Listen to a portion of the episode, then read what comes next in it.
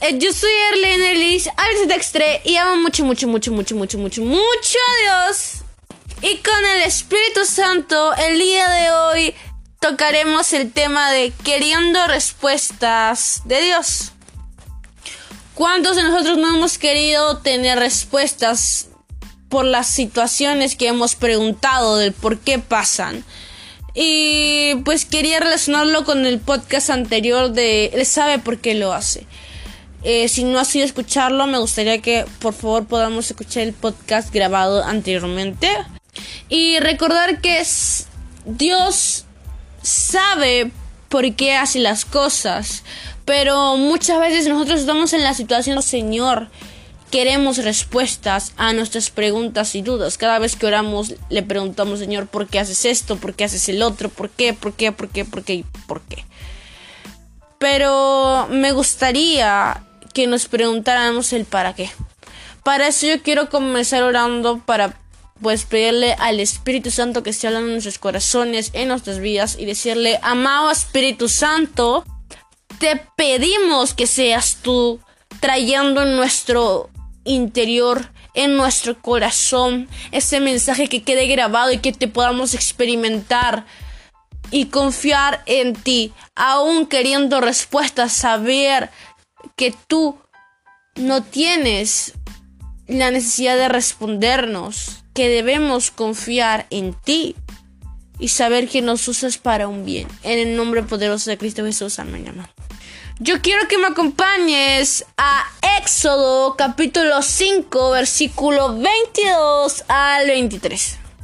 Que dice, entonces Moisés le reclamó a Dios, Dios mío, ¿para qué me enviaste? ¿Solo para hacer sufrir a tu pueblo? Desde que vine a Egipto y le di al rey tu mensaje, él no ha dejado de maltratar a mi pueblo, sin embargo, tú todavía no nos has liberado. Moisés, como muchos de nosotros le hemos reclamado a Dios, ya está bien, preguntamos, ya no preguntemos el por qué, preguntemos el para qué.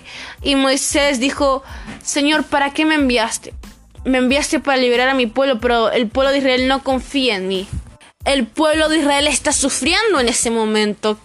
¿Qué puedo hacer yo? Si me estás utilizando, estoy yo, Señor, viendo cómo sufre mi pueblo y no teniendo respuestas. Y Moisés se creía que no tenía el apoyo de Dios. Moisés creía que él solo estaba andando. Y Moisés no se sentía con Dios. Y pues vemos a un Moisés humano preguntándole, Dios mío, ¿para qué me enviaste? Ya no te pregunto el por qué, porque capaz no voy a saber. Pero si sé que tú me enviaste para liberar a tu pueblo, ¿por qué no me apoyas? porque veo que el pueblo está sufriendo.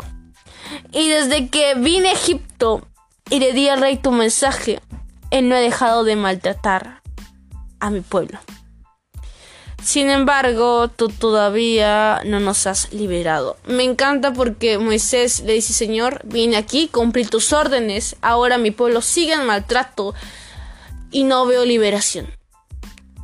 Y Moisés se cuestionaba demasiado y nos podemos identificar con Él, pero algo que debemos entender que Dios, Él nos hizo y nunca tiene la obligación de respondernos. ¿Cuántas veces hemos preguntado a Dios y cuántas veces nos ha respondido y cuántas veces no nos ha respondido? Pocas veces Dios nos responde las preguntas. Y la verdad, cuando no nos responde, no debemos sentir desprecio por Dios. Claro que no, porque Él tiene todo el derecho de decirnos si nos lo dice o no nos lo dice, porque es con tal de confiar. Estamos yendo por fe y Dios a veces quiere que solamente confiemos. Capaz pasamos por tormentas tan difíciles, pasamos por procesos que decimos, Señor, tú me prometiste eso.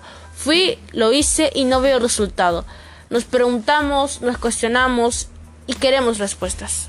Y precisamente son esos momentos difíciles en tu vida y pues que llegan todo lo negativo a querer destruir lo que Dios te prometió. sabemos que el diablo ataca mucho, pero está ese Dios que con él todo se podrá. Un Padre bueno, justo y que te responde. Pero cuando no te responde, simplemente confía. Pues siempre está ahí. Hay un Dios que no te responde, pero simplemente está ahí. Es como una persona al cual le preguntas y su silencio no quita que Él no esté contigo.